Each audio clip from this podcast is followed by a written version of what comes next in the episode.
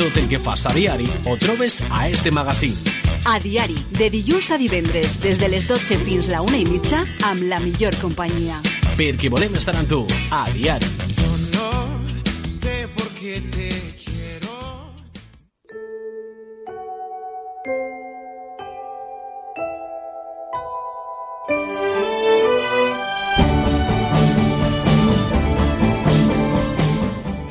lunes más recibimos a nuestra psicóloga Blanca Jorge eh, para hablar de temas eh, interesantes y apasionantes relacionados con, con este campo, la psicología. Muy buenos días, Blanca. Buenos días.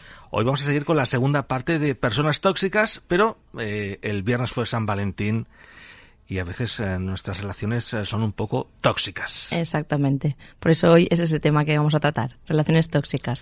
No es que seamos nosotros tipo Grinch ni No. anti-Valentín ni nada por el estilo, simplemente que eh, son casos que, que se producen Exactamente. y a veces es interesante abrir los ojos. Sí, saber cómo identificarlo y gestionarlo.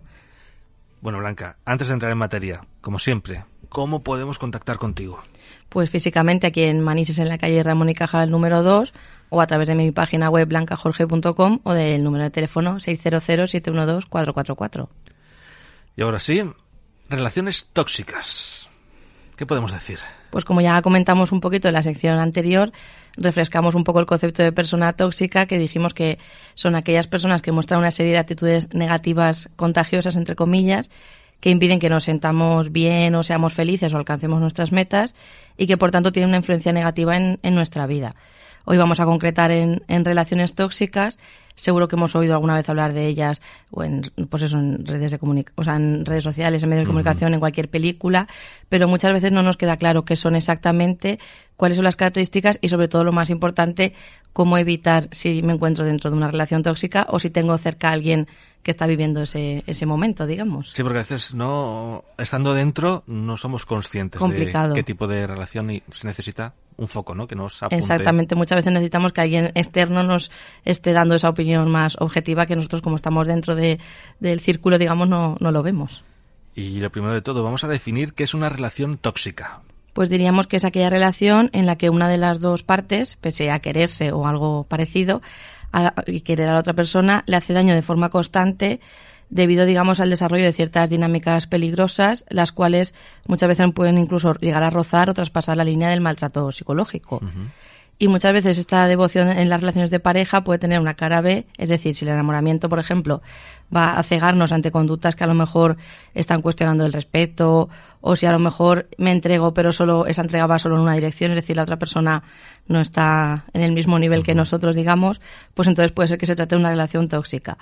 Y entonces, digamos, a este romance sí que hay que ponerle condiciones, porque diríamos que en una relación de pareja tóxica existen problemas relacionados sobre todo con los pilares que sustenta una pareja sana, que sería el respeto, la confianza, la aceptación y la buena comunicación. Es decir, ni respeto a la otra persona, ni confío en ella, ni acepto sus circunstancias, sus hobbies, lo que sea, ni hay una buena comunicación bidireccional, digamos, en, en ambos sentidos. Lo que no se puede pretender es cambiar a la otra persona, Exactamente.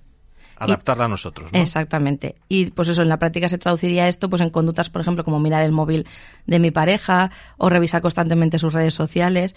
Es decir, estas dos conductas reflejan pues eso, una falta de confianza que decíamos que era uno de los pilares, pero también sería pues permitir insultos, humillaciones, tanto en público como en privado, o cuando digamos uno de los dos integrantes de la pareja intenta solucionar los problemas hablando y la otra persona se cierra en banda y o niega esos problemas o directamente no quiere solucionarlo ni hablarlo. Y todos estos comportamientos digamos despiertan que los está sufriendo un sentimiento de, de sufrimiento. Es decir uno de los dos miembros de la pareja está sufriendo por las conductas de, de la otra persona y lo, y lo que comentabas tú antes, lo peor de las relaci- relaciones tóxicas es que en muchas ocasiones la persona que está dentro de esa relación no es consciente de que está viviendo esos comportamientos por parte de su pareja. Bien porque lo que, pues como dice el dicho, que el amor es ciego, es decir, nos nubla un poco el entendimiento y el juicio y, y como que no lo vemos o si lo vemos lo perdonamos o no le hacemos mucho caso o, y muchas veces por eso también, porque una vez estar dentro de una situación complicada, a no ser que alguien de fuera me lo diga o luego pase el tiempo y yo lo vea, no soy capaz de darme, de darme cuenta. Un problemilla, ¿no? Ese.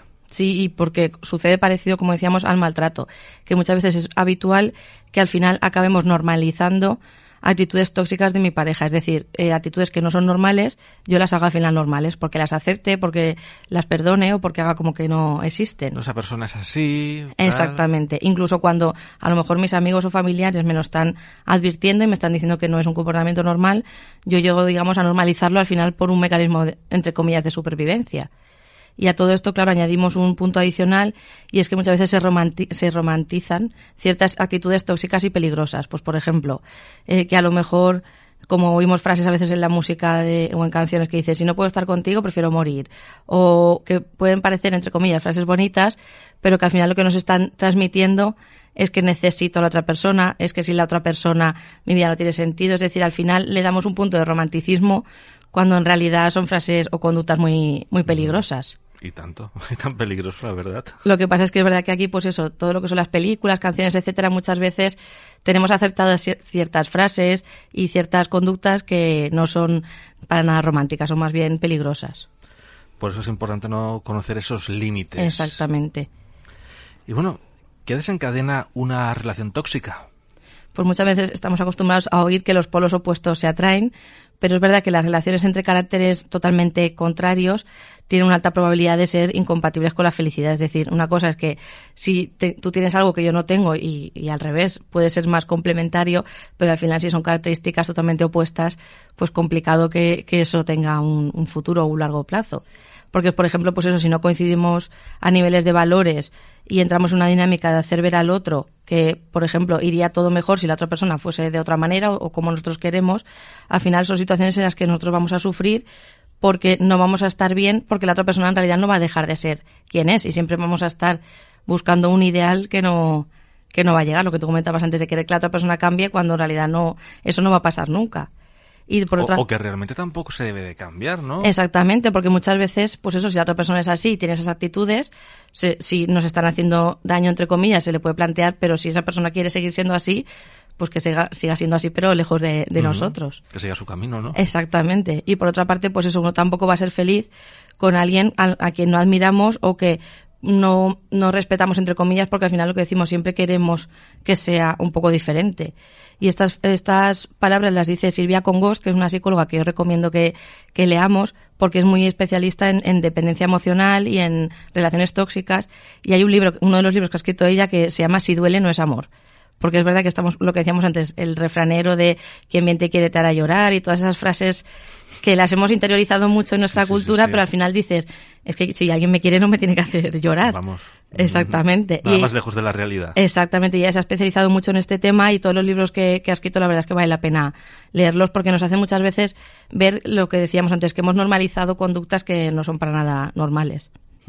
Y también, pues lo que decíamos, unos límites desdibujados pueden ser también un detonante para este tipo de relaciones. Es decir, si yo no tengo claro lo que para mí es no negociable, digamos, es decir, si yo sé qué quiero y qué no quiero en una relación, es más fácil que no tolere estas conductas. Pero si yo no sé muy bien qué quiero o qué no quiero, o qué quiero consentir o qué no, pues es más difícil que me dé cuenta de lo que está pasando y que salga de esa situación.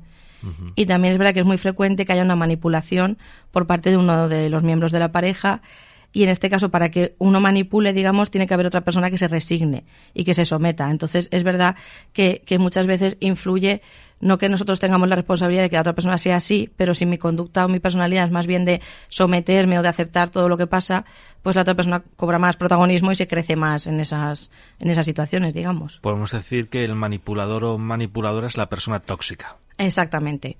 Y va manipulando, pues trata eso. De llevar a su terreno. Exactamente, con conductas del día a día muchas veces muy civilinas que no se perciben, pero que están ahí, como lo que decíamos de controlar las redes sociales o el móvil, o estar constantemente preguntando o controlando dónde estás, que son cosas, por lo que decíamos antes de que muchas veces lo confundimos con el romanticismo, porque pensamos, ay, se está preocupando por mí, o pero cuando roza unos límites que se está preocupando por ti 20 veces en, una hora, no, no es una preocupación, es un control.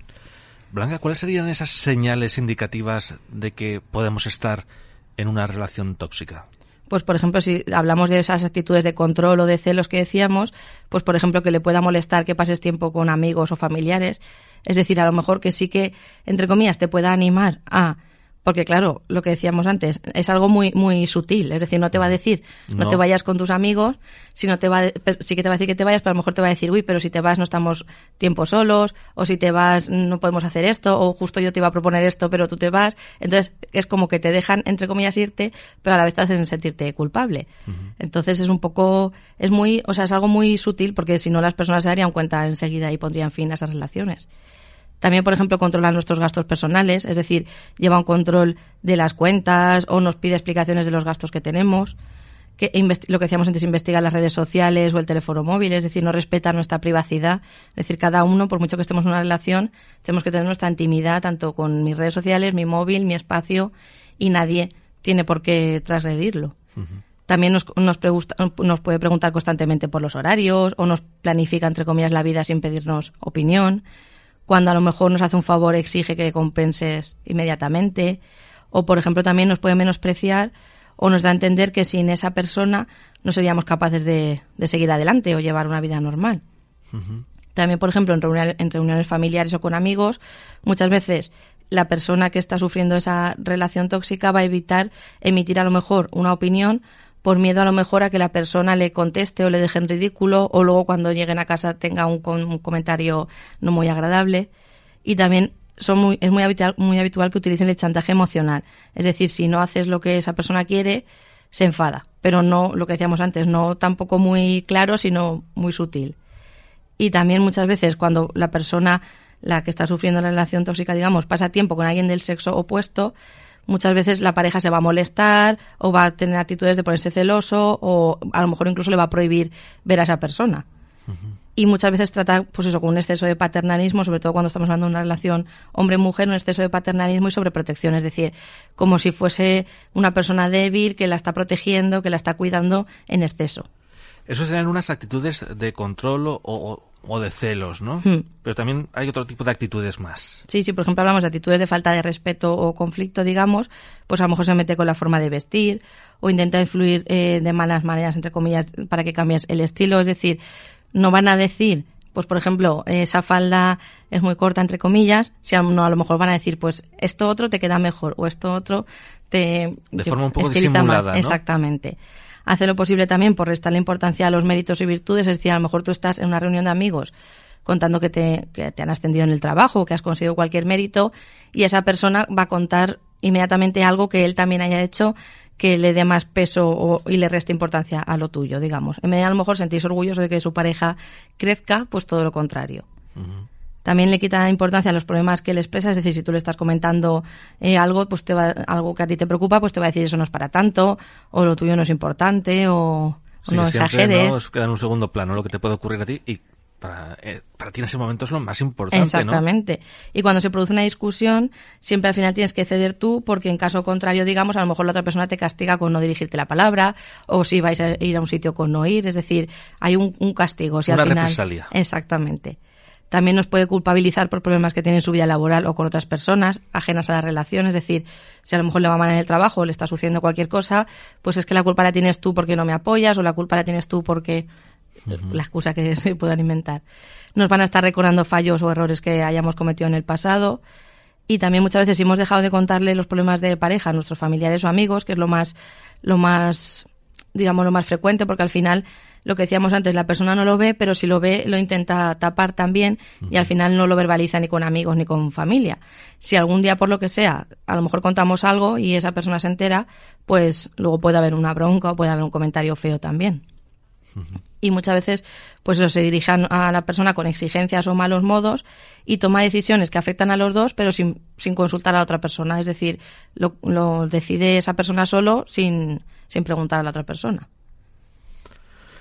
Bueno, y por último también incluso ese tipo de actitud puede llegar al terreno sexual. Sí, y aquí es más peligroso aún porque como estamos hablando dentro de, de una relación, muchas veces la persona que está siendo sometida pues eso, a esa relación tóxica piensa que tiene que aceptar esas, esas prácticas o las cosas que vamos a comentar ahora porque como es dentro de una relación es como que no te puedes negar y eso lo hace incluso más difícil de detectar. Entonces, pues eso es lo que comentamos, pues a lo mejor mantener relaciones sexuales a pesar de no tener ganas o de que en ese momento no te apetezca solo por complacer los deseos de la otra persona y evitar que haya un enfado o una discusión. También, pues eso, chanta- con chantajes o con exigencias y muchas veces comparar con, para, con parejas que ha tenido en el pasado, es decir, en el aspecto sexual comparar con, con esas personas que ha tenido antes, que al final eso es una forma de, de humillación, no es no, no, tiene otro fin, digamos. Así es. Y bueno, ¿qué tipos de, de relaciones tóxicas existen? Pues hay muchos diferentes. Yo he cogido una clasificación más o menos habitual que sería, por ejemplo, en primer lugar, sería una relación tóxica de control. Es decir, que uno de los integrantes basa su relación de pareja en el poder y el dominio sobre el otro, es decir, en controlar a la otra persona y en sentir que está por encima y que tiene más poder sobre la otra persona. Luego también estaría la de dependencia o codependencia, es decir, que uno de los dos miembros de la pareja necesita al otro para lograr una sensación de bienestar, es decir, no está bien si no está con la otra persona, no aunque consiga sus logros o sus méritos, no, no es 100% si no está con la otra persona, es decir, necesita a la otra persona para, para todo, básicamente. También una relación tóxica de idealización, es decir, que uno de los dos miembros de la pareja es incapaz de aceptar que, la otra, que el otro miembro tenga algún defecto o tenga alguna desventaja o algún inconveniente como cualquier persona, es decir, lo tiene idealizado y no puede tener ningún, ningún defecto. También sería una relación tóxica otro tipo de mentira, es decir, o que uno o los dos miembros de la pareja basan la relación en engaños, ya sea para, pues, para dar una imagen más atractiva o para evitar una discusión o para evitar conflictos. También otro tipo sería de caridad, es decir, uno de los dos miembros de la pareja mantiene la relación únicamente por no hacer daño a la otra persona, es decir, por no perjudicarla o por no hacer que lo pase mal, continúa con la, con la relación. adelante, sí cuando no se está dando cuenta que está sufriendo la persona y la otra persona al final también, porque si no estoy en una relación 100% que quiero estar, no estás bien al final. Y al final eso no tiene salida. Exactamente. También otro tipo sería de delegación, es decir, uno de los dos miembros de la pareja cede todo el peso de las decisiones de, pues es lo que comentábamos antes, de tener que tomar una decisión, solo que se deja guiar por la otra persona, es decir, la otra persona decide todo, lo que la otra persona diga es lo que hacemos y al final no tiene esa, la otra persona ninguna responsabilidad. También sería otro tipo de rencor que uno de los dos integrantes de la pareja decide mantener la relación sentimental, aunque haya habido un desengaño, por ejemplo, haya habido una infidelidad, decide seguir con la relación, pero sin en realidad haber perdonado esa infidelidad. Simplemente por, por tener atada a esa persona y de vez en cuando ir reprochándole lo que ha pasado, porque si en una pareja, por ejemplo, sucede una infidelidad y los dos acuerdan que, que lo perdonan y lo olvidan y siguen adelante, son ellos los que han decidido, pero claro, tiene que ser de verdad. Es decir, tienes que perdonar queda esa. olvidado. Exactamente, pero si no queda olvidado en realidad y cada dos por tres hay un reproche, al final tenemos también lo que decíamos, un tipo de relación tóxica. Y el último sería de desatención. Es decir, uno, uno o de los dos miembros de la pareja va a dar más atención a cualquier eh, otro aspecto del día a día, trabajo, amigos, etcétera, más que a la pareja, pero no por, por una cuestión de no tener una dependencia, sino una cuestión de, de pasar de esa persona, pero querer seguir, que esa persona siga a tu lado. Entonces, al final, lo que decíamos es otro tipo de relación tóxica. Y Blanca, ¿podemos afirmar que la toxicidad es cosa de dos? Sí, como decía la psicóloga que comentábamos antes, Silvia Congost, se considera tóxico quien hace sufrir a la otra persona con su conducta.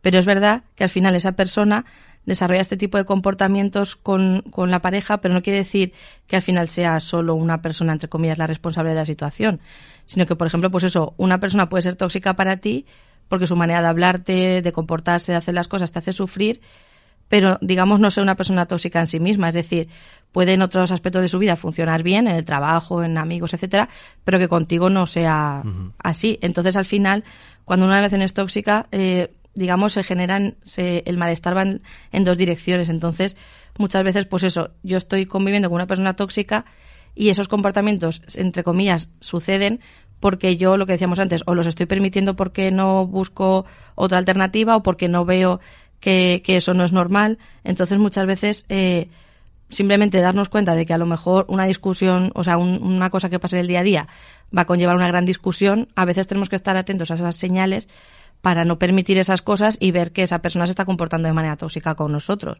Entonces sí que tenemos, no ni mucho menos decir que la otra persona es responsable de lo que está pasando, pero sí intentar darnos cuenta de comportamientos que son, no son adecuados para cuanto antes intentar poner fin a esa relación, porque al final... ¿no? Exactamente. Si una persona es tóxica, pero yo no consiento esos comportamientos, al final esa persona ya no estará a mi lado. Pero hay que estar muy atentos porque todos de alguna forma u otra, ¿no? Tenemos alguna actitud tóxica en algún momento. Sí, hemos, hemos estado explicando todas estas actitudes y conductas que pueden ser señal de que nuestra pareja es tóxica, pero es verdad que muchas veces es fácil ver los fallos en los demás, pero es difícil hacer autocrítica. Y es verdad que todos en algún momento de nuestra vida a lo mejor hemos cometido algún error de los que hemos comentado o hemos, nos hemos comportado como hemos descrito y por tanto sí que tenemos que ser cuidadosos a la hora de a lo mejor decir lo que está pasando en la, en la otra parte de la pareja. Pero es verdad que solo va a ser una relación tóxica aquella en que eso pase de forma habitual. Es decir, pues por ejemplo, el ejemplo que comentábamos antes de mirar el móvil. Si yo una vez en mi relación de pareja he mirado el móvil porque me ha podido la curiosidad malentendida o por lo que sea, que está mal hecho, pero si ha sido una vez, digamos que no, no vamos a decir que es una relación tóxica o no he tenido un comportamiento tóxico. Pero si esto va pasando de manera habitual y está, digamos, eh, haciendo que mi, mi, pareja sufra, que tengamos problemas en el día a día, etcétera, ahí es donde sí que vamos a decir, uy, algo está pasando. Pero de todas maneras, aunque sea algo puntual, tampoco lo tenemos que hacer, que no quede el mensaje de que no pasa nada. Pero es verdad que muchas veces tenemos que hacer un poquito de autocrítica y decir, uy, pues a lo mejor mi comportamiento también tendría que modificarse un poco. Uh -huh. Y bueno, ¿cómo podemos evitar una relación de, de, ese tipo?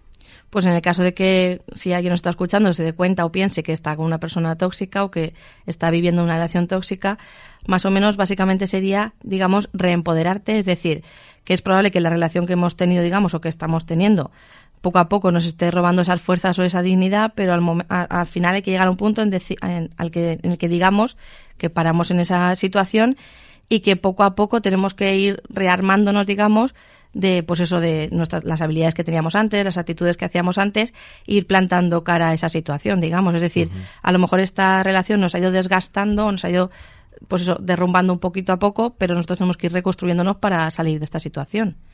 También y muy importante hablar con familiares y amigos, es decir, lo que comentábamos al principio, muchas veces quien está inmerso en una relación así no se da cuenta, pero una vez a lo mejor tienes una conversación con una amiga o con tu madre o con tu padre, te va a decir, uy, pues es que yo veía estas cosas o veo estas cosas que no me parecen normales, o, y al final, evidentemente, no nos tenemos que coger la opinión de todo el mundo 100%, pero sí que es verdad que si varias personas ajenas coinciden en comportamientos o en cosas, nos tiene que hacer un poco reflexionar y muchas veces esa información va a ser más válida o más fiable que a lo mejor mis propias opiniones.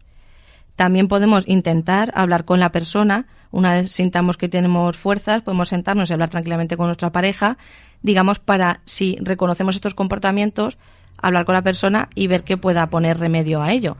Es decir, porque tampoco vamos a, a, a, condenar que si vemos estos comportamientos ya quiere decir que la persona no puede cambiar o no puede o sea, no puede cambiar si no sabe que está haciendo sí, lo que está haciendo. la situación. Exactamente, ¿no? pero yo puedo hablar con mi pareja y decir es que hay estas cosas que no que veo que nos están perjudicando a los dos o que me están perjudicando a mí o que no están haciendo que estemos en una relación sana y proponerle a esa persona pues de ir a terapia si hace falta, de que cambie esas conductas y ya estará en la mano de, esa persona poner remedio o no a esa, a esa situación, digamos. Porque puede ser que no se haya dado cuenta o puede ser que pues eso que a lo mejor todas las relaciones que haya tenido anteriormente se haya comportado de la misma manera y piense que es lo habitual.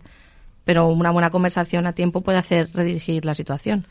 Y ya en casos extremos, ¿qué podemos hacer? Y en el último caso, si hemos intentado lo que decimos, reconducir la relación, hablar con la persona, hablar con familiares y amigos y todo ha seguido igual, pues al final lo único que nos queda es cortar la relación, porque al final muchas veces, pues eso, no podemos cambiar cómo actúa la otra persona si esa persona no quiere y si esa persona va a seguir en sus trece de actuar así, pues al final, por nuestra salud mental, física y nuestro bienestar, pues lo mejor es cortar la relación, eh, pasar nuestro duelo por la ruptura y, y, superarlo y seguir con nuestra vida adelante. Y otra cosa, ¿no? Exactamente, pero muchas veces ese es el paso más, más complicado, porque a lo mejor sí que podemos llegar eh, con, pues eso, con información o hablando con nuestro entorno, podemos llegar a darnos cuenta de que estamos en una relación así, pero, pero muchas veces poner fin es difícil. Es, es difícil pero se puede y armándose de valor y buscando el momento adecuado, se puede y se debe hacer cuando estamos en una relación tóxica que al final nos está perjudicando en nuestra vida diaria. Pues ya saben nuestros oyentes, vamos a evitar que nuestras relaciones sean tóxicas. Exacto. Blanca Jorge, muchísimas gracias por habernos acompañado y antes de despedirte, recordamos cómo podemos contactar contigo, Blanca. Pues a través de mi número de teléfono 600-712-444, de mi página web blancajorge.com o físicamente aquí en Manises, en la calle Ramón y Cajal número 2. Muchas gracias, Blanca, y en 15 días volvemos a escucharnos y hablar de psicología. Hasta la próxima. Hasta la próxima.